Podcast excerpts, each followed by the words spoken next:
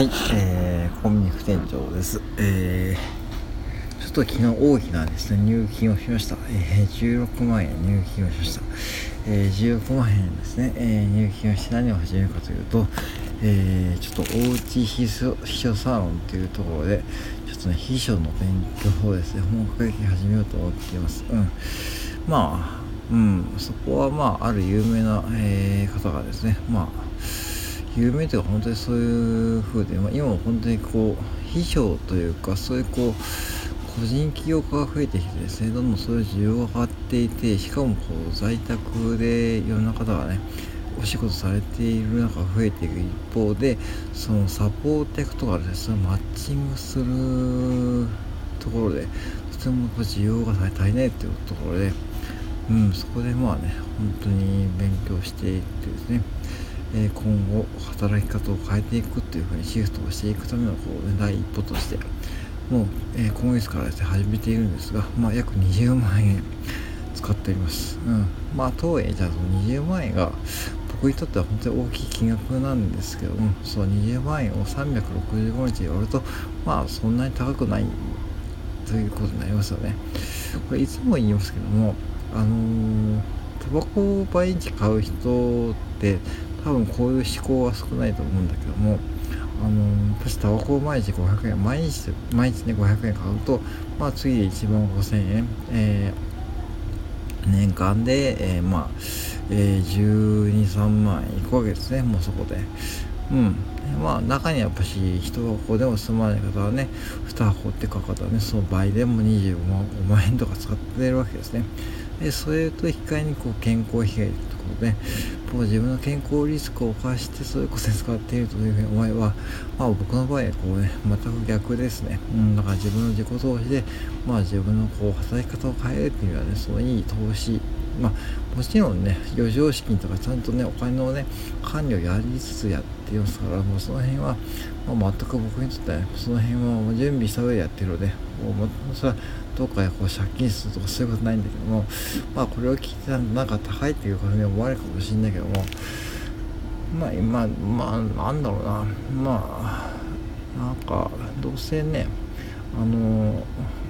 死ぬ時にお金を持って死ねないんでうんって思うとまあ使いながらこう自分のこうスキルを磨いていってそういうチャンスがあれば取り込める取り込んでいくって僕のスタイルとかやってきたんでまあ結構お金をね投資してきました、うん、とはいえ一方でちゃんとまあちゃんとというか投資信とか、えー、スミトニーサとかやってでまあ大体まあどうでしょうね。1年半を暮らせるような金額が溜まってますで、うん、まあ福利もついてきてるんでそういうふうにコツコツやりながらですね、まあ、自分こう生計を立てているところでやっぱり必要なのはですね家計簿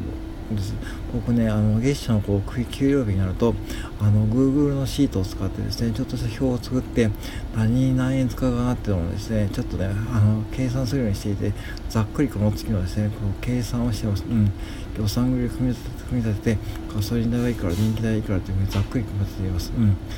でそうなるとですねお金を見える化できるんで本当にそれねあの月に1回それやるとければいいです。よくはその毎日毎日こうレシートを取って毎日記録をするってやり方もあるけども結構それはしんどいでそう月単位でやると月単位でやるとやるのでもねいいと思うしあと通帳記帳ですね。通帳記帳もやってます。通帳記帳も郵便局と,、えー、と銀行を持ってるんでその通帳記入もやりながらですね、そのお金の管理をして、あとセブンイレブンはセブン銀行はですね、完全にこうインターネットでウェブ通帳なんで、それを見ながらですね、まあ、管理できるわけですね。それを表にして、自分のこう、お金の出どころをあらかじめ予想しておくってことですね。で、まあ、これ大きなポイントとしているのがですね、あらかじめ多く金額を見積もっておくと。例えば食費を、まあ、本当は1万5000円ぐらいしか使わないのに、まあ、あえて2万円としておくことで、そういうふうにやると、結構そのお金のその、逼迫感というあ今月こんだけしか使えないねってそういうふうに変わるんで最後ガソリンもまあアクアに乗り換えたんで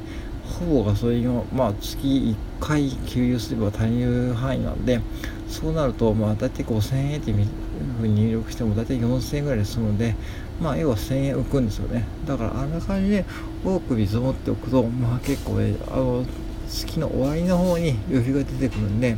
その要はまずは最初に組み立てるときは若干多めにこう家計簿をですね。ざっくりしておくとですね結構ねそのお金のですねその管理能力が上がると思います、うん、そういうふうにしていくとその必要となるお金が、えー、から自分はじゃあ今月いくら使えるそうなかなっていうのをね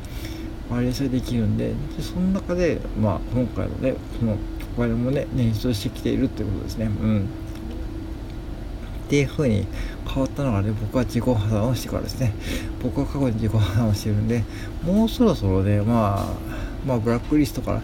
打ち放されると思うんですけどもまあ生活自体は何の支障もないでいいんですけどもまあぱしお金の怖さをね知ったんでその時からね投資信託を始めてコツコツ貯めてきてそしてやっぱ家計簿ですね、まあ、家計簿でもそういうふうにざっくりですねお金の管理をしていってですね。そしてまああの今に至ると。そしてまあ今はもう自己投資をできるできるぐらいに、まあ、お金の、えー、管理も、できるようになったんでそういう意味でいくとこの根からも前向きでお金を使っていこうと思います。うん。で逆に僕僕はねあまりこう物とかねあまり買わないですね。物とかああいう服とか靴とかカバンとか時計とか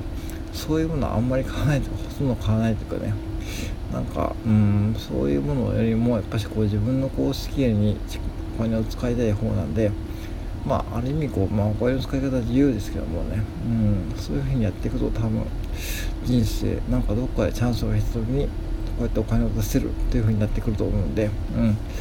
まあ僕はそういうふうに暮らしていけば、いいと思いますとかポイントはやっぱしね月1回は家計簿とかねそういうのをつける。家計簿というかね自分のこう給料を見てざっくりこの辺やったら電気代いくらとかねそういうふうに計算していくと多分自分の生活自体を見直すきっかけになると思うんで、うん、僕はお勧めしてます。うんはい。なのでちょっとねこれからねそういうふうにこうまあ勉強しながらですねまあちょっとうん働き方を変えつつ、うん、自分のお金のね使い方をね変えつつ、つつうんえー、過ごしていくっていうのがねこの、えー、下半期2023年下半期の目標であってですねもうこうやってスタンド編で、まあ、話していきながら、まあ、近況も伝えていこうと思います。以上です。